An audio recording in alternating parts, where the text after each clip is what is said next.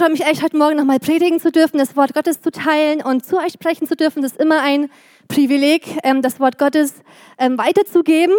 Und ähm, ich glaube einfach, dass Gott noch immer spricht, dass er heute Morgen auch hier ist, dass er gegenwärtig ist, dass er auch eine persönliche Botschaft für dich hat, dass er dir was sagen möchte. Und ich glaube auch, dass die Bibel echt mehr ist als nur ein altes, verstaubtes Buch. Sie ist echt hochaktuell, sie ist lebendig, sie ist wirklich scharf und kann dein Leben verändern, hat wirklich Kraft und Power.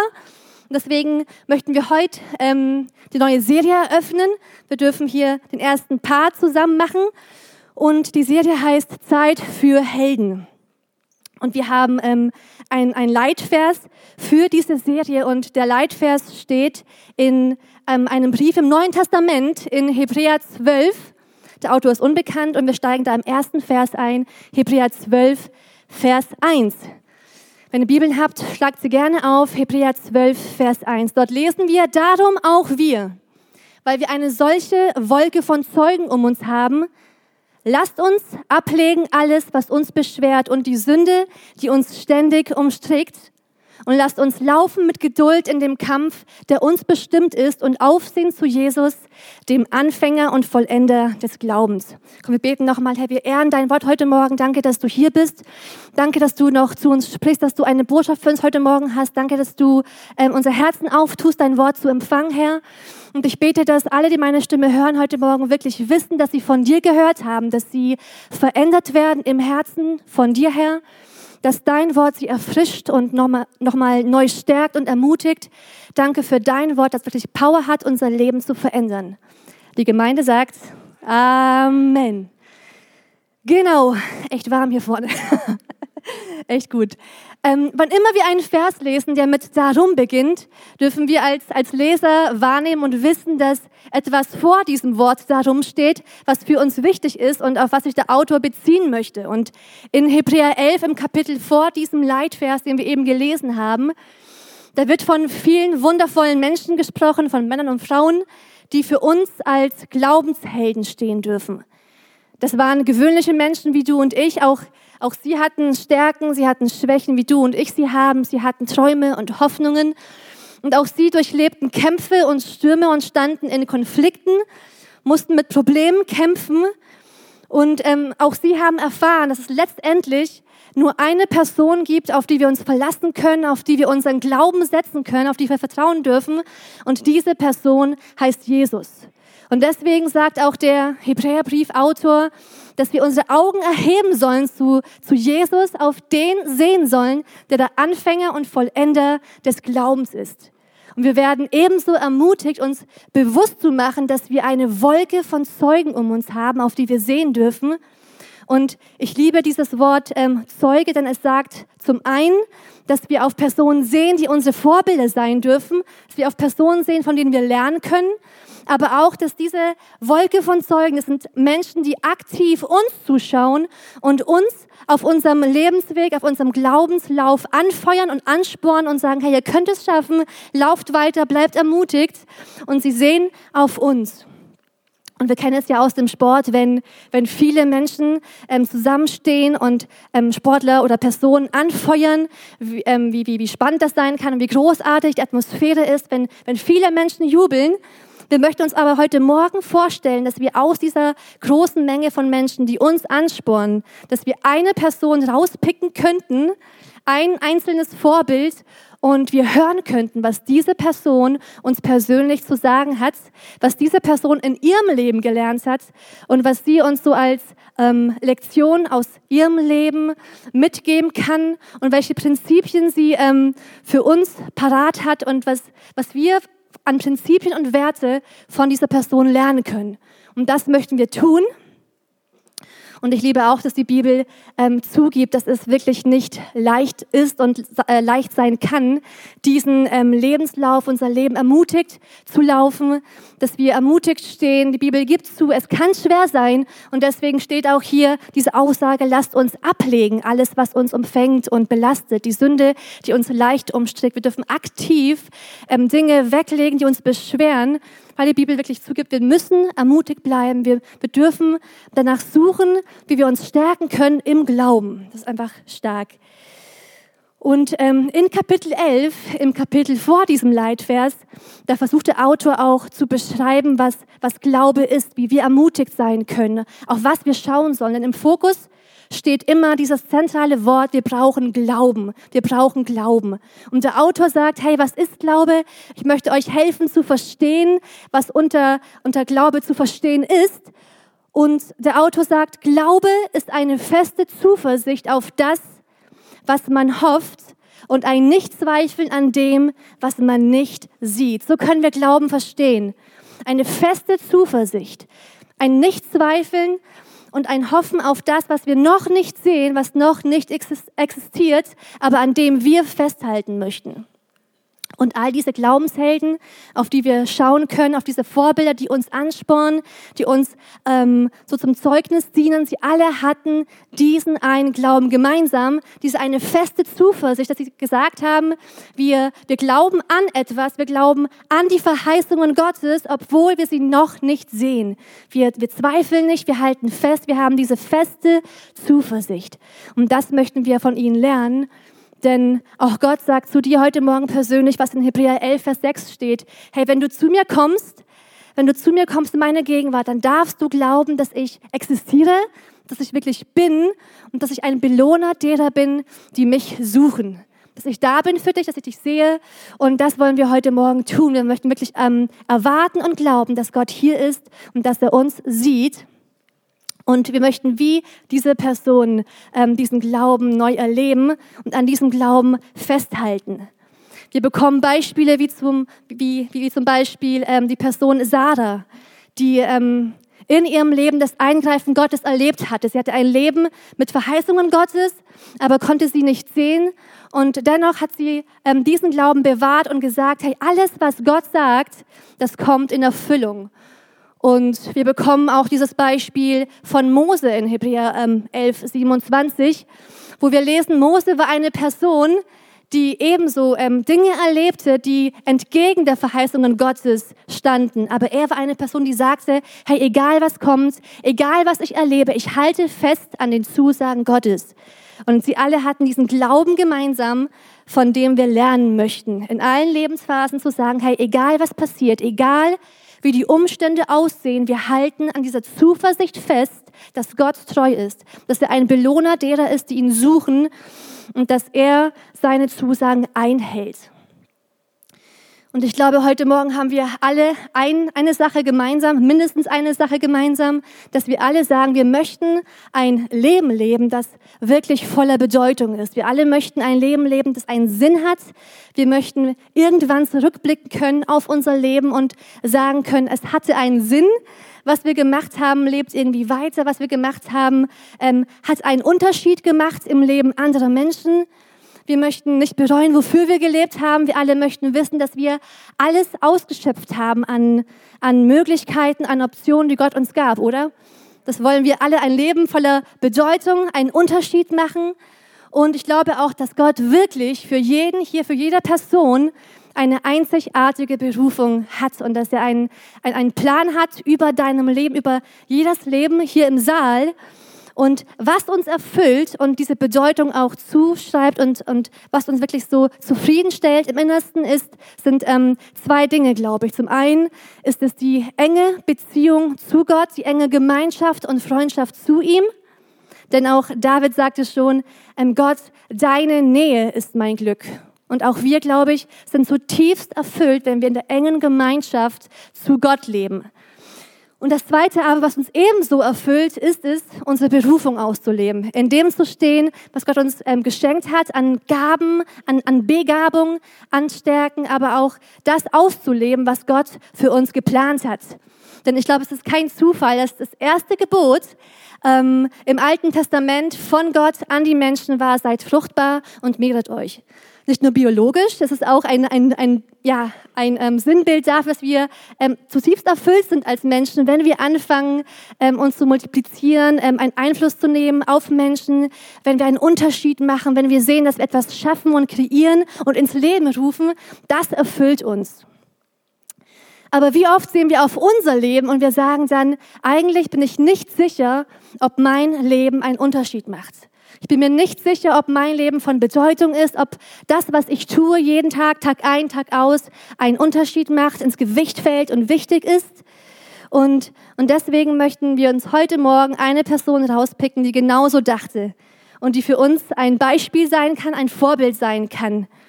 Denn auch diese Person fragte sich über Jahrzehnte hinweg, über lange, lange Zeit hinweg, macht mein Leben einen Unterschied? Zählt das, was ich tue? Ist das überhaupt von Bedeutung? Was ich hier jeden Tag tue, macht mein Leben einen Unterschied?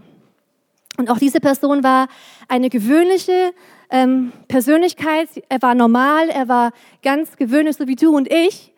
Und er hat aber erlebt, dass sein Leben mächtig gebraucht worden ist von Gott und Gott durch ihn auf wunderbare Art und Weise wirken konnte. Und was ich stark finde an dieser Person, die wir uns gleich ähm, anschauen, ist, dass sie entgegen alle Umstände, die sie erlebte, immer auf Gott sah und wusste, hey, egal was ich erlebe, Gott ist treu und an seinen Zusagen darf ich festhalten. Und vielleicht kennen heute Morgen die meisten Personen hier im Saal die Person Elia. Elia war ein, ein, eine herausragende Persönlichkeit im Alten Testament. Vielen Dank, ich bekomme Wasser. ähm, er war sehr bekannt neben Mose, einer der großen Propheten im Alten Testament. Wir lesen von Elia, dass er auch im Neuen Testament Jesus begegnet und Elia und Mose Jesus stärken auf dem Berg der Verklärung. Wir lesen, dass er oft zitiert wird, auch wie eben ähm, erwähnt in Jakobus zum Beispiel. Und wir lesen von ihm, dass er 14 Wunder tat. Also sein Leben wurde wirklich mächtig gebraucht. Und ähm, dennoch möchte ich heute aber viel lieber über seinen Nachfolger, über seinen Diener sprechen. Und sein Name war Elisa. Elisa. Und Elisa war ähm, entgegen, also im Gegensatz zu Elia nicht so die Person, die im Rampenlicht stand und, und bekannt war und die man vielleicht so auch unter den Christen kennt. Er wird vorgestellt als ganz gewöhnlicher, normaler Typ, der auf den ersten Blick nicht so auffällt wie andere Persönlichkeiten, wie Mose, wie Elia. Und dennoch ist sein Leben so interessant, weil ähm, er erleben durfte, dass, dass Gott in seinem Leben Wunder tat, dass er mächtig gebraucht worden ist von ihm. Und während diese bekannte Persönlichkeit Elia 14 Wunder tat, lesen wir über Elisa, dass 28 Wunder durch ihn ähm, getan worden sind. Zweimal so viele wie die seines Mentors. Wir möchten deswegen heute Elisa aus dieser Wolke von Zeugen nehmen und ihn fragen, Elisa, wenn es einen Satz gäbe, den du uns mitgeben möchtest heute oder mitgeben würdest heute Morgen, welcher Satz wäre das? Und ich glaube, die, ähm, diese Wahrheit über seinem Leben, die er uns mitgeben würde, ist folgender Satz. Die Art und Weise, wie du mit den kleinen und gewöhnlichen Dingen deines Alltags umgehst, bestimmt das Maß, in welchem Gott durch dich wirken kann. Die Art und Weise, wie du mit den kleinen und gewöhnlichen Dingen deines Alltags umgehst, bestimmt das Maß, in welchem Gott durch dich wirken kann.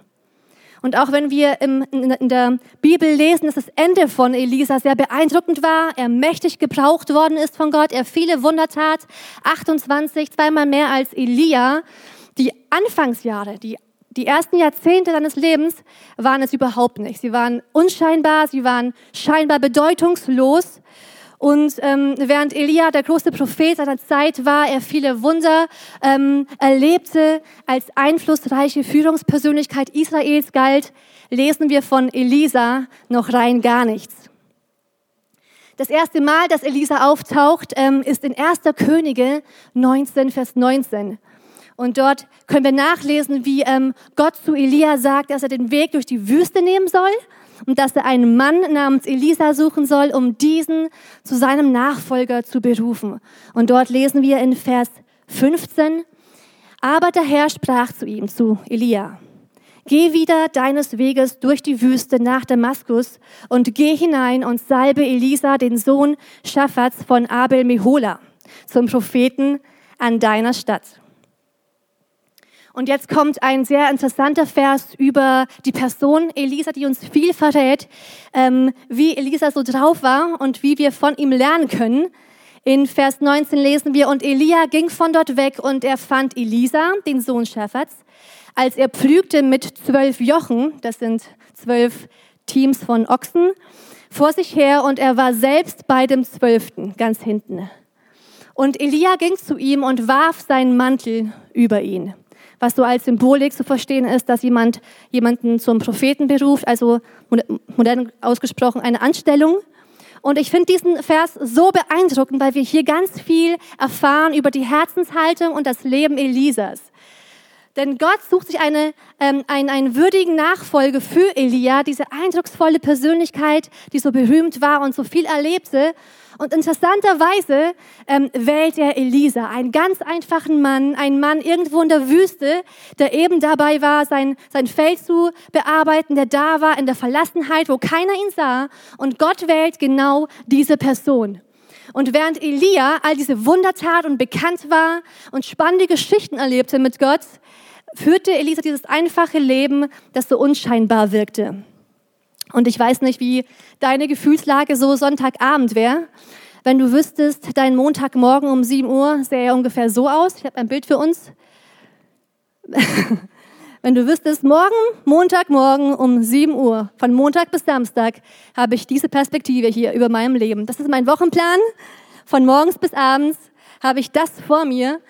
Und ich finde es so stark, dass wir hier von Elisa lernen konnten, denn, äh, können. Denn auch Elisa hat bestimmt gespürt, dass da mehr ist über seinem Leben, dass auch Gott ihn gebrauchen will, dass er einen Unterschied machen soll.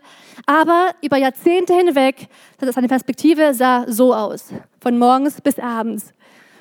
Und auch wenn sein Alltag so belanglos und irgendwie vielleicht auch langweilig erscheint und gewöhnlich, dürfen wir ähm, sehen, dass dass Gott ihn sehr wohl als sehr beeindruckende Persönlichkeit wahrnahm und ihn gesehen hat und gesagt hat, Elisa soll mein Mann sein.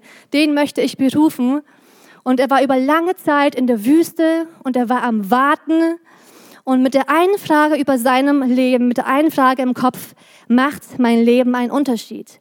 Macht das hier, was ich tue, überhaupt Sinn?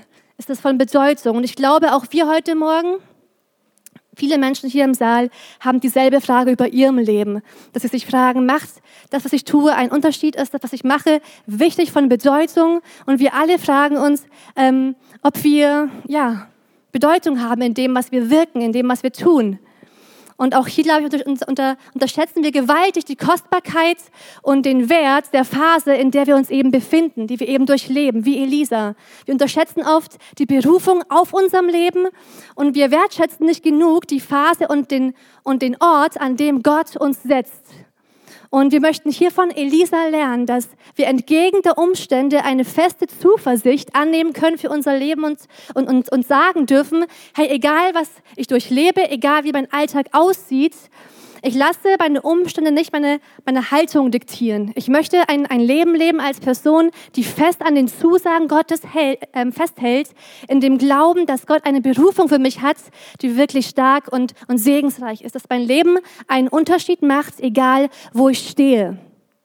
Und ich glaube auch, dass Elisas gewaltiger Dienst, von dem wir später lesen, in vielen Kapiteln gar nicht möglich gewesen wäre ohne diese Zeit in der Wüste, ohne die Zeit bei den Ochsen, ähm, auf dem Feld, in der Verlassenheit.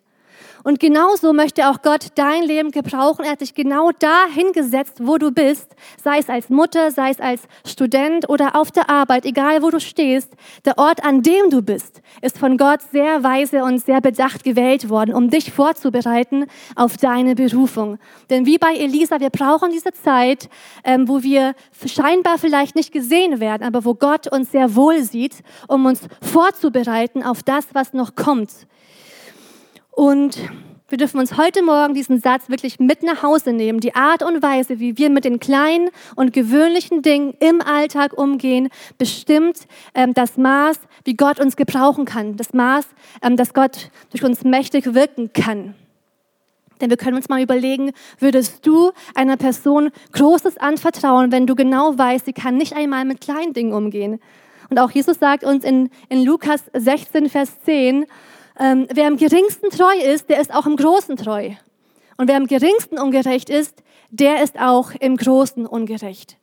Und deswegen sagt uns Jesus heute Morgen, wir dürfen ähm, dieses Prinzip mit nach Hause nehmen. Wir wollen es lernen wie Elisa, da wo wir stehen, wo wir von Gott gepflanzt worden sind, echt einen Unterschied zu machen in den kleinen und gewöhnlichen Dingen unseres Alltags.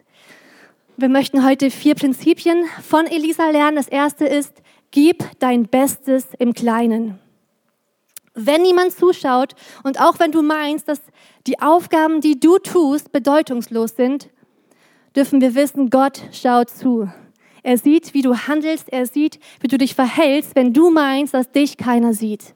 Wir dürfen einfach wissen, Gott schaut zu. Deswegen lasst uns unser Bestes geben an dem Ort, wo wir stehen, an dem Ort, wo wir wirken dürfen, sei es in der Arbeit, in dem Dreamteam, wo du eben stehst, im Aufbauteam, im Abbauteam, bei den Kids. Hey, wo du gesetzt bist, mach einen Unterschied mit den kleinen und gewöhnlichen Dingen. Denn wir dürfen wissen, Gott sieht uns und er möchte uns über mehr setzen, wenn wir lernen, die kleinen Dinge gut zu verwalten und in den kleinen und gewöhnlichen Dingen treu zu sein. Und ich liebe deswegen so die Dream Teams, die wir haben hier im Haus. Wir haben so viele Teams, die an so vielen Stellen dienen. Ich glaube, wir haben ungefähr 25 Dream Teams.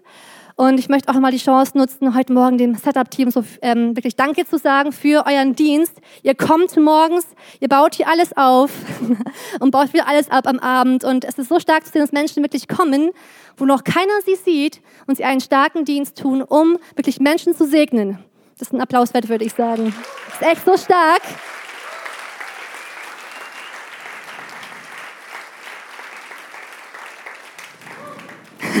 Und deswegen die Ermutigung, zu Schritt 4 zu kommen und ein Team auszuwählen, einfach zu sagen, ich möchte gebraucht werden von Gott, auch ich möchte ein Segen sein und ich, ich bin mir nicht so schade, klein anzufangen, meine Gaben einfach da einzubringen, wo sie gebraucht werden, äh, meine Gaben einfach mal anzufangen ähm, einzubringen und in Teams zu dienen und im Kleinen treu zu sein. Ich finde es so stark, dass wir als Dream Teams vier Werte haben und wir sagen als Teams, wir möchten alle gemeinsam, wir möchten Gott lieben, wir möchten ähm, Menschen lieben und wir möchten als Dream Teams unser Bestes geben und eine gute Haltung bewahren. Egal wo wir stehen, wir möchten unser Bestes geben im Kleinen. Und es ist so stark zu sehen. Deswegen komm vorbei heute um 12.45 Uhr, Schritt 4 und beginn ähm, deine Berufung auszuleben, beginn treu zu sein, beginn deine Gaben einzusetzen. Denn der Satz ist nämlich sehr wahr, den wir hier ähm, lesen auf dem Handout. Ähm, bist du zu groß für kleine Dinge, bist du zu klein für große Dinge. Deswegen, hey, beginn klein, beginn das Kleine zu schätzen, was Gott dir in die Hand gibt und schau auf das, was du bekommen hast und sei da treu und, und, und leb das aus und sei ein Segen für Menschen. Was uns Elisa auch mitgeben würde als Wahrheit ist, nutz die Wartezeit. Denn auch Elisa erlebte das, dass Gott ihn gesetzt hat in die Wüste, zu den Ochsen, auf das Feld. Und er sagte sich, hey, egal wo ich jetzt stehe, ich möchte diese Wartezeit nutzen, auch wenn sie anstrengend ist. Es gibt einen sehr ermutigenden Vers im Alten Testament in Habakuk 2, Vers 3, wo Gott sagt, hey, egal wie lange ihr warten müsst, meine Zusagen, sie treffen ein. Und er sagt da, denn was ich dir jetzt offenbare, wird nicht sofort eintreffen, sondern erst zur festgesetzten Zeit. Es wird sich ganz bestimmt erfüllen, darauf kannst du dich verlassen. Ein starker Vers, alle würden sagen Amen. Wir bauen auf deine Zusagen, bis wir es leben müssen und dann erleben, hey, wir müssen mal warten, wir haben eine Wartezeit, wir müssen irgendwie an dem Ort, wo uns Gott gesetzt hat, ausharren und warten, bis die Dinge in Erfüllung kommen. Und dann wird's tough, dann wird's hart, aber wir dürfen wie Elisa ähm, wirklich Wissen uns vor Augen halten, wir dürfen diesen Glauben bewahren, wir dürfen geduldig sein in dem, wo wir stehen, auch wenn es echt hart sein kann, an den Zusagen festzuhalten, obwohl noch keine Anzeichen da sind für deren Erfüllung. Und das ist das Schwerste überhaupt, wirklich ähm, den Glauben zu bewahren, wenn es noch keine Anzeichen gibt. Und deswegen sagt auch der Hebräerbrief-Autor, lasst uns laufen mit Geduld. Mit Geduld und geduldig stehen in dem Kampf, den wir zu kämpfen haben und an Geduld festhalten, denn kaum etwas schleift so sehr, wie geduldig zu warten und auf Zusagen zu hoffen, die noch erfüllt werden müssen. Und was uns Elisa auch mitgeben würde, ist der Satz, setze Charakter vor Begabung. Denn auch er erlebte, dass Gott etwas, ähm, zuerst etwas in uns tun möchte, bevor er etwas durch uns tun will. Er will zu etwas in deinem Herzen tun, bevor er dich nimmt und gebraucht, um etwas durch dich zu tun.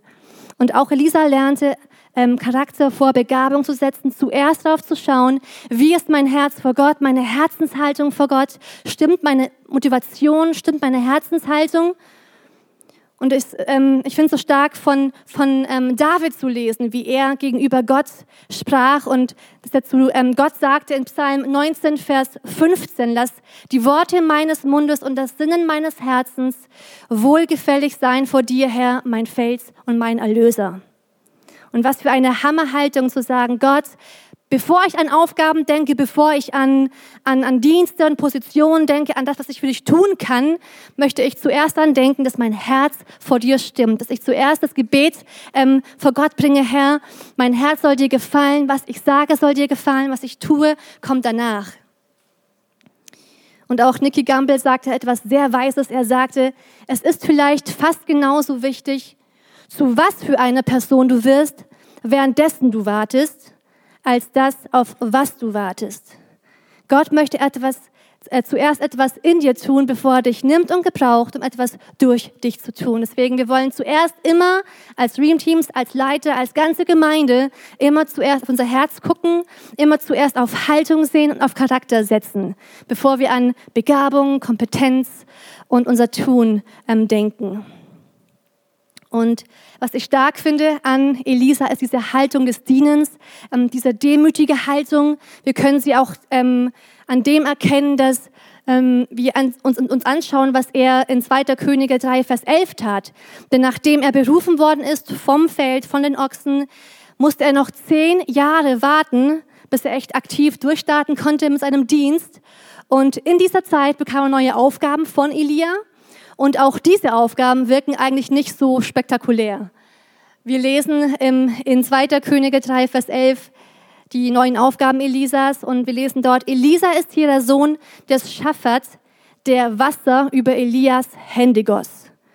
ich denke mir auch, wow, es sind, das sind so, so ähm, simple Aufgaben. Einfach, dass wir hier lesen, Elisa hatte diesen Job über zehn Jahre hinweg, Elia einfach den Wasserkrug zu halten, damit er Hände waschen konnte.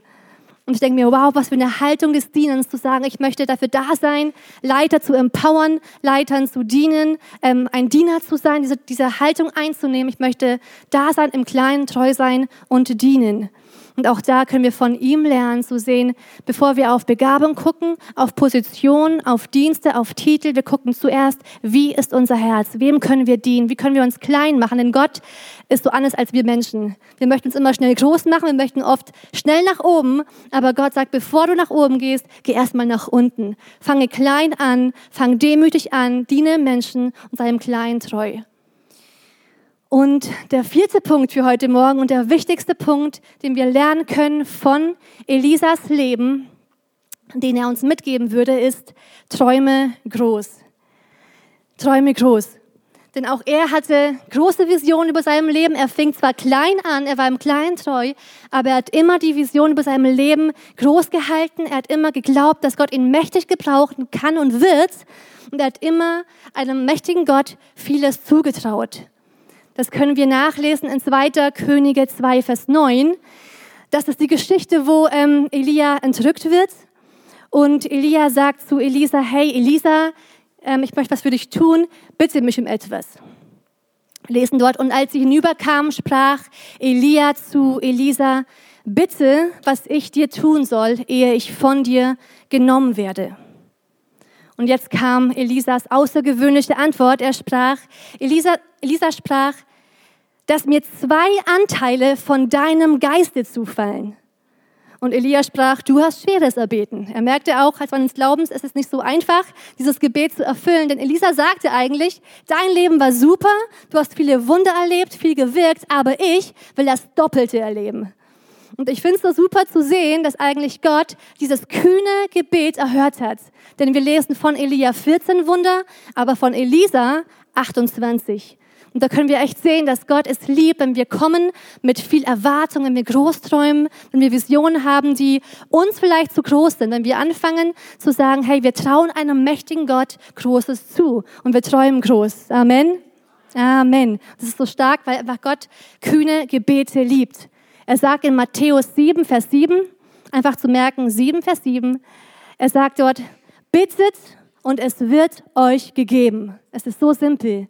Bittet und es soll euch gegeben werden. Und Jesus sagt auch weiter in Johannes 14, Vers 12. Und was ihr bitten werdet in meinem Namen, das will ich tun, damit der Vater verherrlicht werde im Sohn.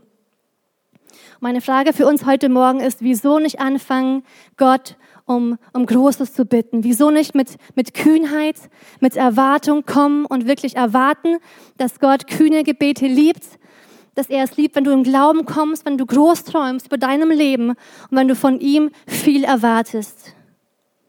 Und die Frage für uns heute Morgen ist, wie sehen unsere Gebete aus? Unser Glaube, was, was für eine Erwartung haben wir heute Morgen an Gott? Wie denken wir über unser Leben, über unsere Berufung?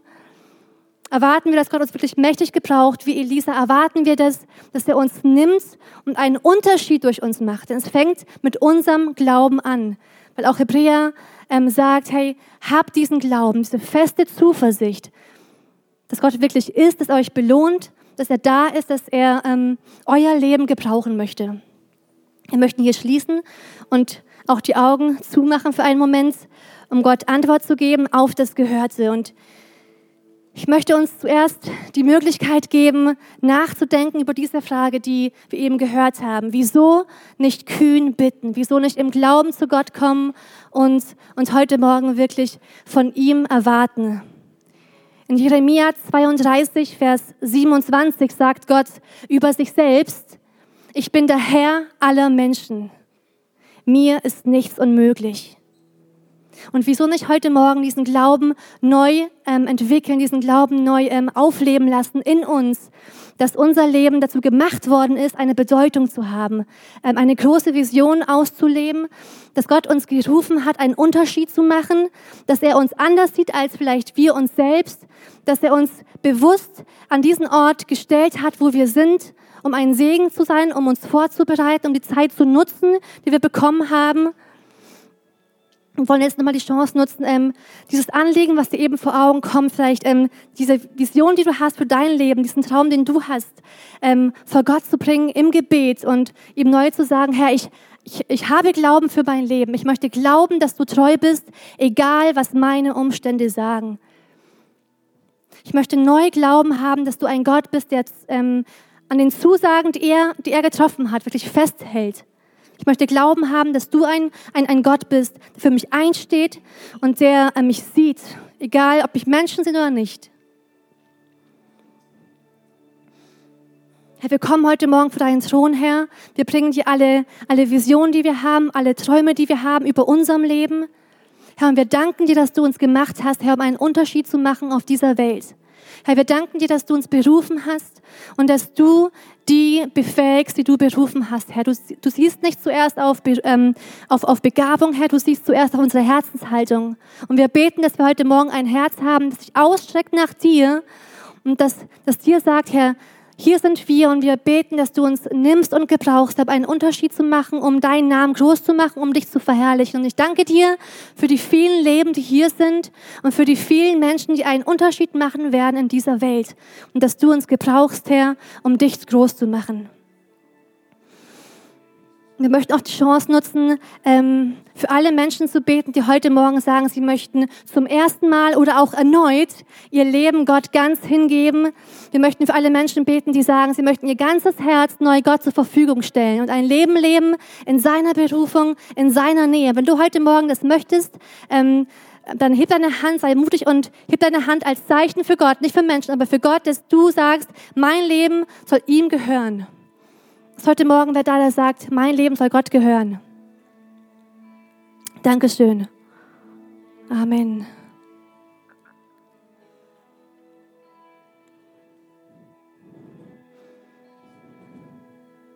Herr, vielen Dank für die ganzen Menschen, die sich ausstrecken nach dir. Wir danken dir, dass deine Nähe unser Glück ist, Vater, dass wir in deiner Nähe Erfüllung finden. Und wir beten für die Menschen, die sich ausstrecken nach dir und sagen, ihr Leben soll dir gehören. Wir beten, dass du sie erfüllst mit dem Heiligen Geist, dass du ihnen zeigst, dass du mit ihnen bist, dass du sie gerufen hast, dir zu gehören, Vater. Wir danken dir für das Geschenk des ewigen Lebens, was wir haben in dir, Jesus. Wir erheben deinen Namen und wir sagen dir, wir lieben dich und wir danken dir, dass du ein Gott bist, der treu ist und der mit uns ist. In Jesu Namen. Amen.